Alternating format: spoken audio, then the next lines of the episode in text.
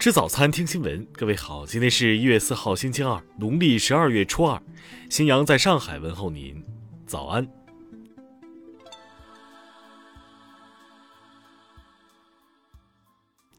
首先来关注头条消息。一月三号，有网友反映，广东肇庆金渡镇菜丁金渡市场内一女子疑似用假钱买东西被抓。重伤犯将其捆绑在市场柱子上示众。网传视频显示，一名红衣女子双手被反绑在身后的柱子上，低着头。市场管理处工作人员称，此前曾多次接到商户投诉，此女子系使用假钞买菜的惯犯。当天早晨七时左右，他们接到商户反映后，立刻报警。随后，民警来到现场，将这名女子带走。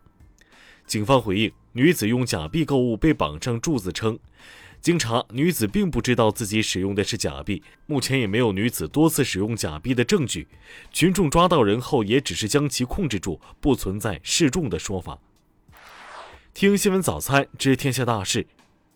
经中国地震台网测定，一月三号十七点四十六分，在台湾花莲县海域发生六点四级地震，震源深度十五千米。三号，西安市政府表示，市民群众反映的个别集中隔离点服务保障不完善的问题确实存在，相关部门正在加紧改进。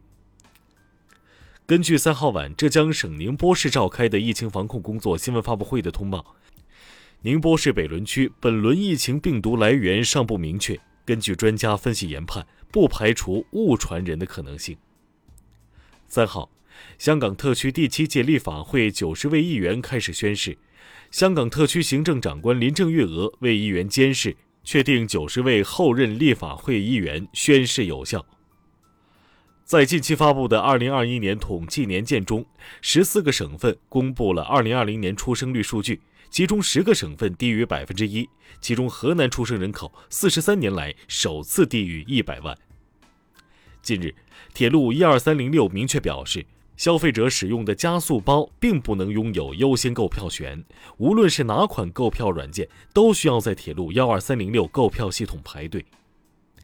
近日，北京、上海、广州等城市相继发布义务教育阶段学科类校外培训收费标准，以不让盈利为目的的机构规范经营，回归公益属性。二号。四川江油市发生一起交通事故，造成八人死亡，另有十九人不同程度受伤。事故原因初步查明，肇事驾驶员徐某威以及三位相关责任人员因超速超载被警方控制。下面来关注国际方面，三号。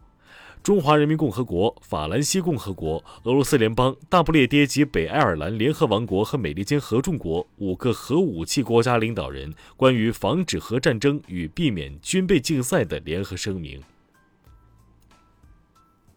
日本老人田中利子于一月二号迎来一百一十九岁生日，继续保有获吉尼斯认证的全球在世最长寿老人头衔。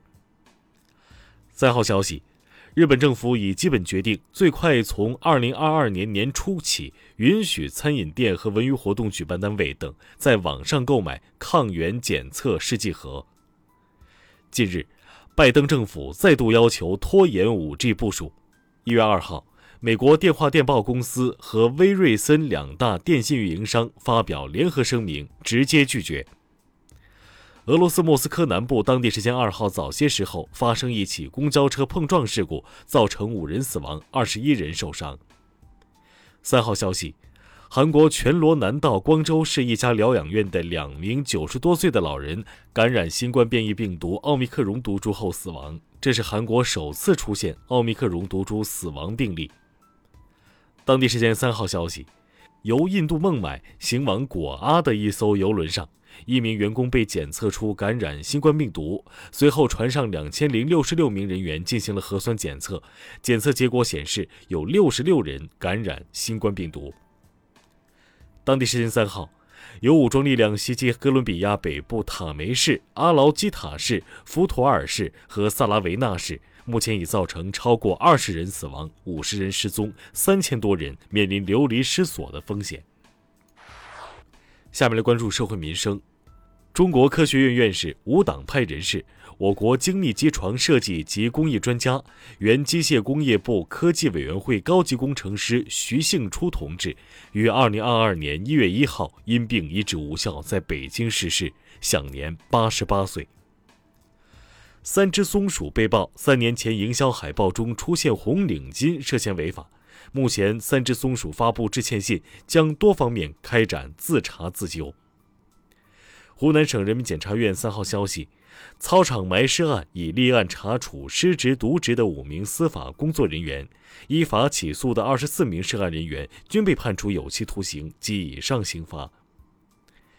日前，广西工程瑶族自治县纪委监委在查获的一起关于骗取订单粮补贴系列案中，问责党员干部六十二人，移送司法机关三人。近日。西安一女子发布视频，显示其在酒店集中隔离时，哭着向隔离点的工作人员讨要卫生巾，结果却被告知并没有准备。目前网络消息称，该女子的问题已经得到妥善解决。下面来关注文化体育，在二号举行的二零二一到二二赛季国际雪车和钢架雪车联合会世界杯拉脱维亚西古达站比赛中。中国选手怀明明组合和应清组合在女子双人雪车比赛中分别斩获第四名和第六名，创造了中国选手在世界杯分站赛该项目上的最好成绩。三号消息，二零二二年元旦档首日票房超过四亿元，截至一月二号十三点，元旦档新片总票房破十亿。据对报报道。梅西被感染新冠后没有任何症状，身体状况良好，可能在一两天内就能转阴，有机会在周六前转阴，参加巴黎对里昂的法甲比赛。三号消息，前国脚孙继海将作为中国球员留洋标杆之一，加入国足教练团队。以上就是今天新闻早餐的全部内容。如果您觉得节目不错，请点击再看按钮。咱们明天不见不散。